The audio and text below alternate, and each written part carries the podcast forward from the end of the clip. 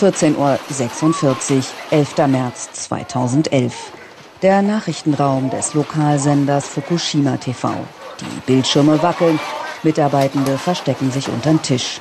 Draußen brechen Straßen auf, aus manchen Häusern fallen Bruchstücke herab. Deutschland wacht da gerade auf. Japans Osten wird von dem schwersten Beben seiner Geschichte heimgesucht. Viel ist seitdem passiert. Städte wurden wieder aufgebaut, Schutzmauern errichtet, die Arbeiten in dem havarierten Kernkraftwerk von Fukushima fortgesetzt, die Exportbeschränkungen für viele Produkte größtenteils aufgehoben. Die Region Fukushima setzt wie keine andere in Japan auf erneuerbare Energien, Wasserstoff und Robotik, hat sich zu einem Vorreiter entwickelt. Und doch, nur wenige Menschen sind in ihre alte Heimat zurückgekehrt und in der Region soll 2022 ein erstes Kernkraftwerk wieder angefahren werden. Atomkraft trotz Fukushima. Japan zehn Jahre nach der Reaktorkatastrophe. Von Katrin Erdmann aus dem ARD-Studio Tokio. Der deutsche Jürgen Oberbäumer merkt an jenem 11. März sofort, das ist keines der üblichen Beben. Es ist stärker, länger, der heute 66-Jährige lebt rund 30 Kilometer südlich des Kernkraftwerks Fukushima. Damals unterrichtet er gerade eine Englischschülerin. Hier stand mein Auto auf dem Parkdeck, da bin ich hin. Das war ungefähr fünf Minuten nach dem Beben. Also zwischendurch haben wir noch oben in der Schule alles ein bisschen klar gemacht. Ein Fenster war geborsten, das haben wir überklebt. Sie hatte ein schönes, ein großes Aquarium gehabt, das umgekippt war oder geborsten. Die Fische sind da alle verstorben, erstickt. Das habe ich gar nicht bemerkt. So war man irgendwie in der Wahrnehmung auch eingeschränkt. Nicht?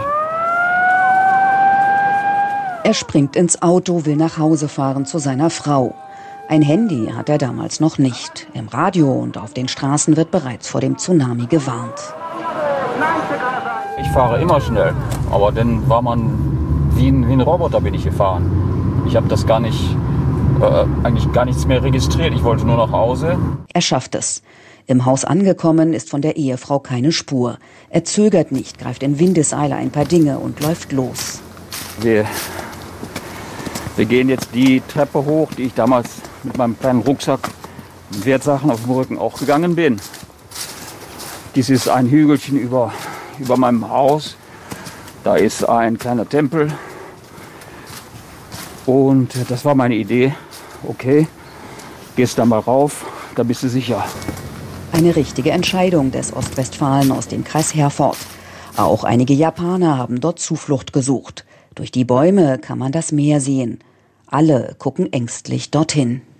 Und dann sagte einer von denen, das ist mir unvergesslich, jetzt ist es gekommen da unten bis zur Augenklinik.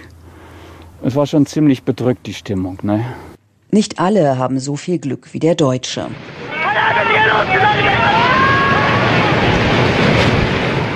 Der Tsunami wird insgesamt etwa 20.000 Menschen in den Tod reißen. Tausende müssen ihre Heimat verlassen. Auch im Atomkraftwerk Fukushima Daiichi spielen sich derweil dramatische Szenen ab. 50 Minuten nach dem Seebeben trifft die gewaltige Flutwelle auf das Kraftwerk. Der komplette Strom in den drei Reaktoren, die zurzeit am Netz sind, fällt aus. Mitarbeiter von TEPCO haben die Szene später nachgestellt.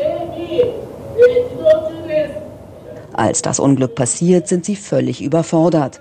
Eine solche Situation haben sie nie simuliert. Radioaktivität tritt aus. Alle Häuser im Umkreis von drei und dann zehn Kilometern werden evakuiert. Japans damaliger Regierungschef, der Demokrat Naoto Kan, fliegt zum Atomkraftwerk. Vier Tage später sagt er auf einer Pressekonferenz, nach den Wasserstoffexplosionen in Block 1 und 3 steht Block 4 in Flammen. Die Radioaktivität in der Umgebung ist ziemlich hoch. Der Evakuierungsradius wird auf 20 Kilometer ausgeweitet. Betroffen sind 160.000 Menschen. In Deutschland wird die Katastrophe der Anfang vom Ende der Atomkraft sein. In Japan nicht. Das ostasiatische Land hätte ein Pionier werden können, sagt Oberbäumer, der die Katastrophe in mehreren Büchern aufgearbeitet hat. Doch die fast durchgängig regierenden Liberaldemokraten seien zu eng mit der Atomwirtschaft verbunden. So wie mit der Bauwirtschaft. Der Buchautor fährt zum Meer. Er sei lange nicht mehr hier gewesen, sagt er. Der wunderschöne Sandstrand ist breit und schließt mit einer hohen Mauer ab. Beton, wo früher Bäume standen. So sieht es inzwischen an vielen Orten an der Pazifikküste aus. Mauern in dem Sinne schützen ja nicht wirklich. Die Mauern werden letzten Endes überspült und von der Landseite dann ja instabil gemacht. Ist ja ein bekanntes Phänomen. Das ist ja auch hier passiert. Die Mauern, die 2011 da waren, haben bis auf eine eigentlich nichts gebracht. Nun wurden viele neu und nochmals höher gebaut. Kleine Buchten sind weitgehend verschwunden. Man hätte Dämme bauen, Flüsse sanft umleiten können. Doch in Japan kenne man eben immer nur Beton, bedauert der Ostwestfale. Dass er damit nicht ganz falsch liegt, kann man in Rikusentakata sehen. Der Tsunami zerstörte fast alle Häuser des damals 25.000 Einwohner zählenden Ortes. Der 70 Jahre alte Fumiyako Kono stand damals auf einer Anhöhe, 27 Meter über dem Meeresspiegel. Man sieht hier, wie der bis zu 16 Meter hohe Tsunami die Stadt schluckt. Und man sieht noch das letzte Stockwerk eines vierstöckigen Gebäudes.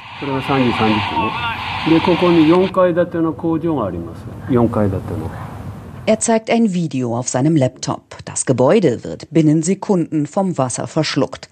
Er zeigt ein weiteres Foto. Der Morgen danach.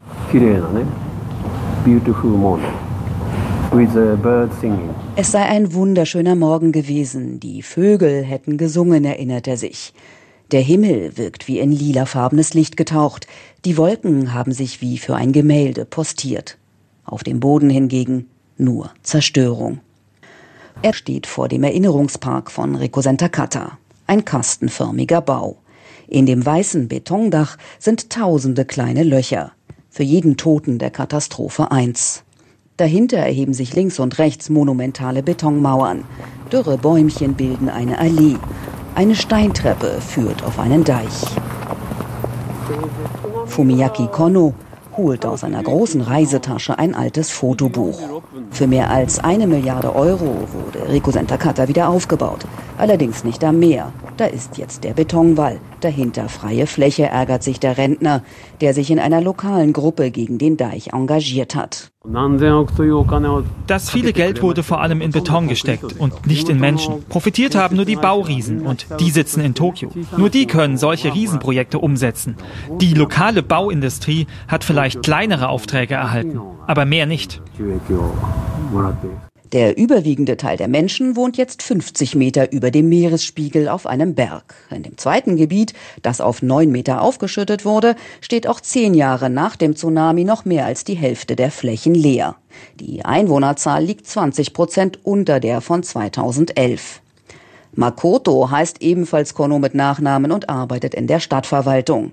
Er räumt ein, dass man schon weiter sein wollte versucht aber optimistisch zu bleiben. Wir haben einige Neuansiedlungen von jungen Leuten, die das Leben hier attraktiv finden, die aus der Großstadt gekommen sind und die sich am menschlichen Wiederaufbau der Stadt beteiligen. Dazu gehört der Patissier Yuichiro. Noch wohnen wir in einer städtischen Unterkunft, aber ich baue gerade hier unten mitten in der Stadt. Bald ziehen wir um. Im Geschäft des 45-Jährigen duftet es nach Butter. In den Auslagen liegen liebevoll verpackte Kekse, in der Vitrine steht frischer Kuchen. Immer wieder kommen Kunden. Den Stadtkern hier unten gibt es ja erst seit drei Jahren. Die neue Stadt ist noch gar nicht geboren. Aber wir wollen es sozusagen mit in die Hand nehmen, dass die Stadt attraktiver und lebendiger wird. Und mein Geschäft trägt bestimmt dazu bei. An den Tsunami will Yuichiro nicht mehr denken. Er hat damals seinen Bruder verloren. Zehn Jahre nach unserer Katastrophe muss ich mich von diesen Gedanken lösen, auf eigenen Füßen stehen und nach vorne blicken. Vor seinem Geschäft sieht es indes ein bisschen traurig aus. Der Spielplatz ist verlassen, trotz Mittagszeit sind die Geschäfte leer. Abends wirkt die ganze Gegend fast gespenstisch. Auch zehn Jahre nach dem Tsunami gibt es nicht genügend Kinder in Rico Sentakata für einen Schulbetrieb. Zurückgekommen sind meist alte Menschen, Jüngere haben sich anderswo etwas aufgebaut. Manche haben auch Sorge vor einem weiteren Tsunami an der japanischen Pazifikküste und in der Region Fukushima, die weiter südlich liegt, auch vor der radioaktiven Strahlung. Wer sich über die aktuelle Lage in dem Atomkraftwerk einen Eindruck verschaffen will, kann das im Informationszentrum des Kernkraftbetreibers TEPCO tun, nur wenige Kilometer vom AKW entfernt. On March 11, 2011, den ersten Überblick über das damalige Geschehen gibt ein Film. Ansonsten geht es in der Ausstellung um die aktuellen Herausforderungen in dem havarierten Kraftwerk. Etwa die mehr als 1000 Tanks mit Tritium belastetem Wasser auf dem Gelände. Es ist das Kühlwasser aus den geschmolzenen Reaktoren. Nächstes Jahr werden die Tanks voll sein. Doch wohin damit? Die Regierung kam zu dem Schluss, die günstigste Variante sei ein Ablassen ins Meer. Ausstellungsleiter Yun Tsuoka. Von den zwei Möglichkeiten der Wasserentsorgung, es verdunsten oder verdünnt ins Wasser abzulassen, glauben wir nach der wissenschaftlichen Untersuchung, dass es den Menschen weniger schadet und die realistischere Variante ist, es ins Meer einzuleiten. Aber natürlich bereitet das den Fischereibetrieben Sorgen, die um ihren Absatz bangen. Deshalb wird darüber noch diskutiert. Eigentlich hatte die Regierung ihre Entscheidung bereits bekannt geben wollen, diese dann jedoch kurzfristig zurückgezogen, ohne einen neuen Termin zu nennen. Nach Informationen des ARD Hörfunks gibt es jetzt auch die Option, weitere Tanks aufzustellen, obwohl das bislang nie zur Debatte stand. Ruhig schaukeln die Schiffe im Hafen von Onahammer. Heute sind nur die Küstenfischer rausgefahren, deshalb ist in der Fischverarbeitungshalle nicht viel los. Um Punkt 11 wird mit der Glocke gebimmelt. Dann versammeln sich rund ein Dutzend Männer um die blauen und orangefarbenen Kisten. Toshihito Ono hat ein Unternehmen für Fischverarbeitung und leitet auch eine entsprechende Genossenschaft. Die Situation sei schwierig, der Ruf Fukushimas durch den Unfall ruiniert. Dass die Regierung ihre Entscheidung über das Wasser nochmals vertagt hat, sieht er als gutes Zeichen.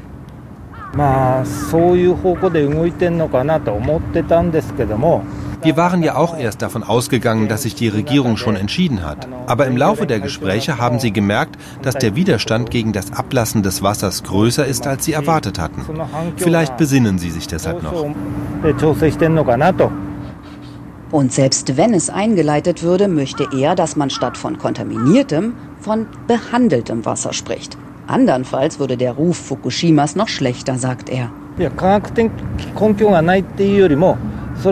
Wenn es sich nicht vermeiden lässt, dann sollte das Wasser von unabhängigen Experten nachgeprüft werden, zum Beispiel von den Vereinten Nationen. Denn weder wir Fischer noch die Bevölkerung haben ausreichend wissenschaftliche Kenntnisse, um die Qualität des Wassers zu beurteilen. Deshalb braucht es da eine Kontrollinstanz. Das sagt auch Florian Gehring vom Deutschen Bundesamt für Strahlenschutz. Zur Not müsse es nachgereinigt werden. Dann aber sieht er kein Problem für ein Einleiten des Wassers, auch weil die Küste vor Fukushima steil und tief abfalle. Der Stoff Tritium würde schnell verdünnt. Er reichert sich nicht groß im menschlichen Körper an, er hat keine großen Wirkungen und ist deswegen relativ ungefährlich. Und man sieht es auch, jedes Kernkraftwerk auf der Welt hat Tritiumableitungen. Würde Japan das Wasser über einen Zeitraum von zehn Jahren einleiten, wäre die Belastung zu vernachlässigen, so Gehring vom Bundesamt für Strahlenschutz. Neben der Frage, was mit dem tritiumhaltigen Wasser passiert, steht Kernkraftbetreiber TEPCO auch beim Rückbau des AKW vor enormen Herausforderungen. Unter anderem muss die Kernschmelzmasse untersucht und dann irgendwann entfernt werden. Japan betritt damit Neuland, so etwas wurde noch nie gemacht. Dazu wurde in Großbritannien extra ein Roboterarm entwickelt, doch wegen der Pandemie ist alles ins Stocken geraten. Zuletzt versuchten Mitarbeiter am AKW herauszufinden, wie es um die nicht geschmolzenen Brennstäbe steht, so der Leiter des TEPCO Informationszentrums Tsuruoka.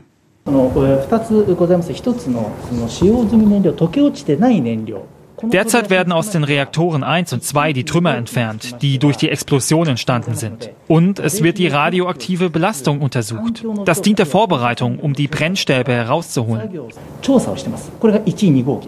Läuft alles nach Plan, soll das 2027 passieren und bis 2031 abgeschlossen sein, sagt der Leiter des TEPCO Informationszentrums. Es dauert so lange, weil wegen des radioaktiven Staubs umfangreiche Vorbereitungen nötig sind. So muss eine extra Ummantelung für jeden einzelnen Reaktor gebaut werden. Mit dem Informationszentrum will TEPCO für Transparenz sorgen und zeigen, was es aus der Katastrophe gelernt hat. Das gelingt zwar an vielen Stellen. Kritische Stimmen bleiben allerdings außen vor. Wer mit dem Auto in Fukushima unterwegs ist, wird sich garantiert mindestens einmal verfahren. So viele Straßen sind neu entstanden, dass die Navigationsgeräte kaum hinterherkommen. Und einige Ortsteile sind wegen hoher Strahlenwerte nach wie vor Sperrzone. Es ist ein beklemmendes Gefühl, durch die verlassenen Gegenden zu fahren. Fast so, als bewege man sich in einer Filmkulisse. An einer Ecke steht ein Elektronikmarkt.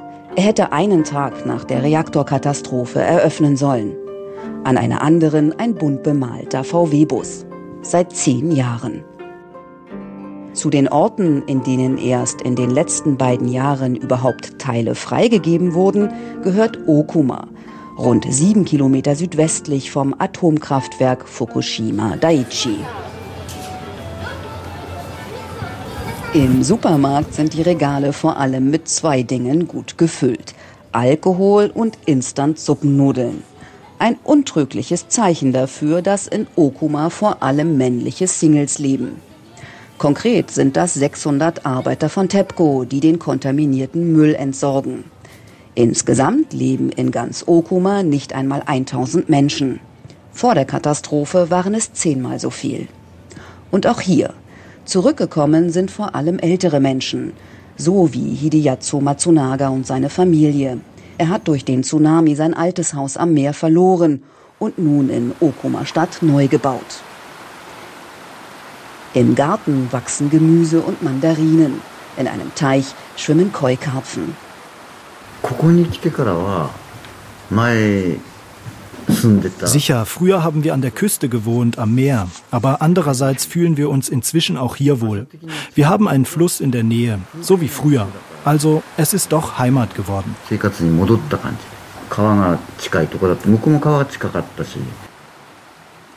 Obwohl Hideyazu früher selbst politisch für die Liberaldemokraten, die Japan seit Jahrzehnten fast durchgängig regieren, aktiv war, fühlt er sich in gewisser Weise betrogen.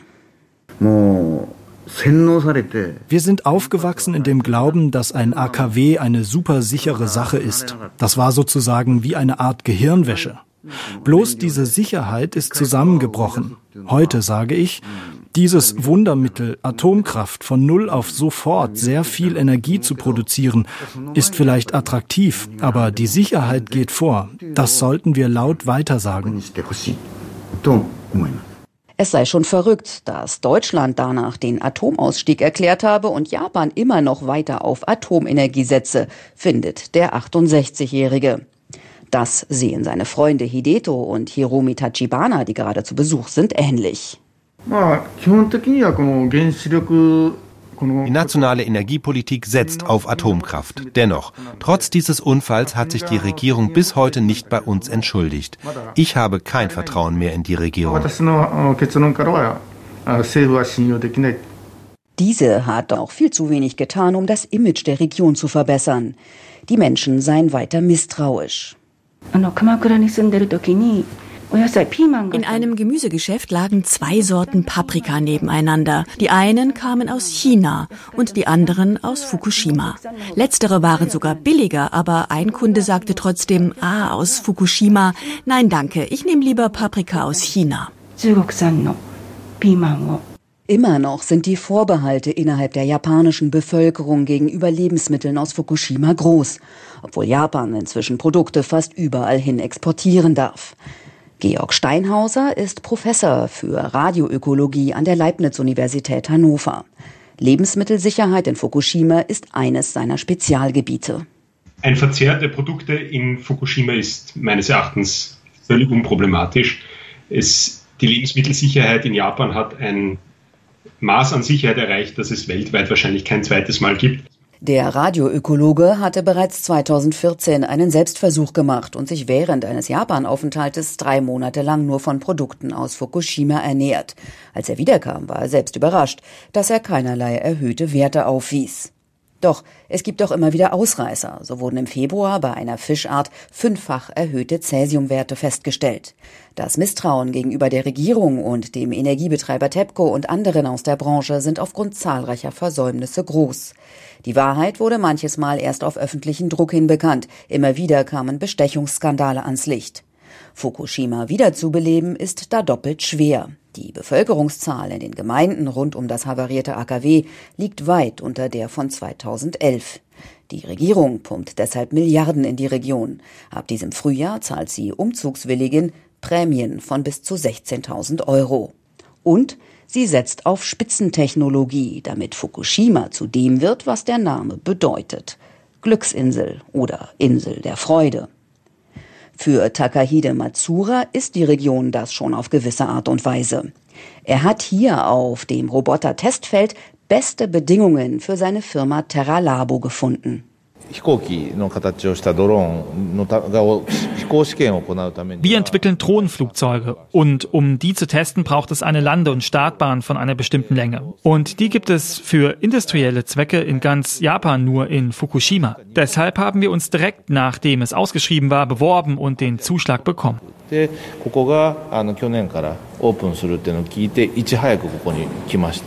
Der Hühne steht in seinem Hangar. Als das Roboter-Testfeld 2018 eröffnet wurde, war es das erste weltweit mit einem Drohnentestgelände. Auf der 500 Meter langen Startbahn wartet bereits der Stolz von Firmenchef Matsura. Ein Drohnenflugzeug hebt ab. Der Prototyp kann bis zu 140 Kilometer pro Stunde erreichen, ist aus Verbundwerkstoff und wiegt keine 20 Kilo. Weil die Drohne kaum Metall enthält, könnte sie unter anderem gut für militärische Zwecke eingesetzt werden. Wir bekommen Zuschüsse von der Stadt, von der Präfektur. Es sind Fördermittel für den Wiederaufbau von Fukushima vorhanden. Und es gibt weitere, sehr günstige Bedingungen für uns. Und da wir jetzt hier sind, können wir auch leichter neue Investoren suchen und finden.